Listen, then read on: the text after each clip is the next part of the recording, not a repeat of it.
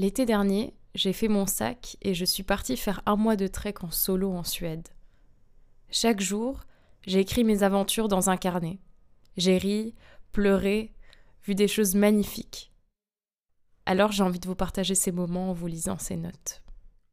Jour 17. Abisko Kiruna. 30 juillet 2022. Ce matin, je me réveille à 4h30, encore. Il doit y avoir quelque chose à Abisko qui me réveille à 4h. Je me rendors jusqu'à 9h10 pour finalement réaliser que tous mes compagnons de chambre ont disparu.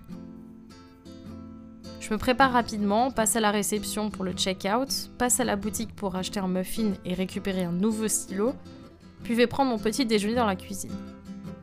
Le temps tourne, je boucle mes affaires et file à l'arrêt de bus.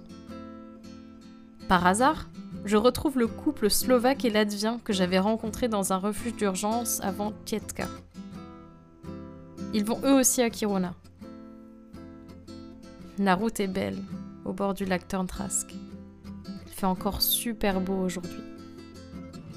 À l'arrivée, Timo m'attend avec son van et son chien Gandhi.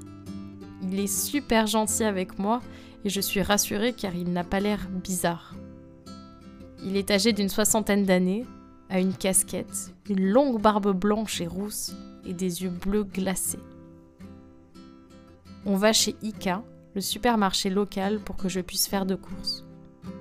On reprend la voiture et on arrive chez lui où il me montre les différentes pièces. La maison est assez mal rangée, bondée d'objets divers et empilés dans chaque coin. L'inverse du feng shui.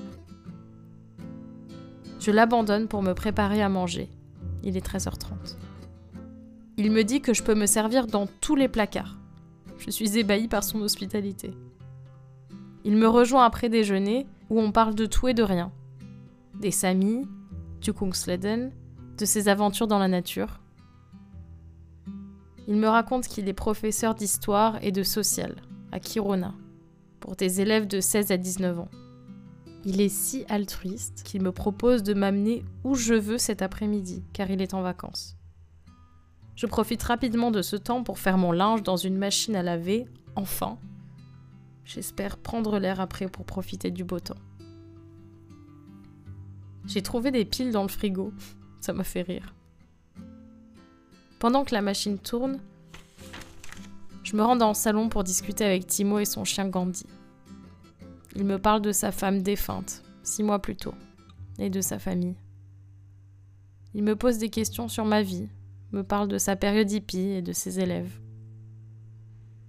Après avoir étendu le linge, je pars me balader en ville. Les routes sont désertes et bordées de grands magasins industriels. Je passe à l'église, qui est fermée depuis 15h30, puis je vais deux rues plus loin, dans le centre. C'est désert. Une ambiance étrange et palpable malgré le soleil. On voit les mines au loin des rues. Immensité difficile à mesurer.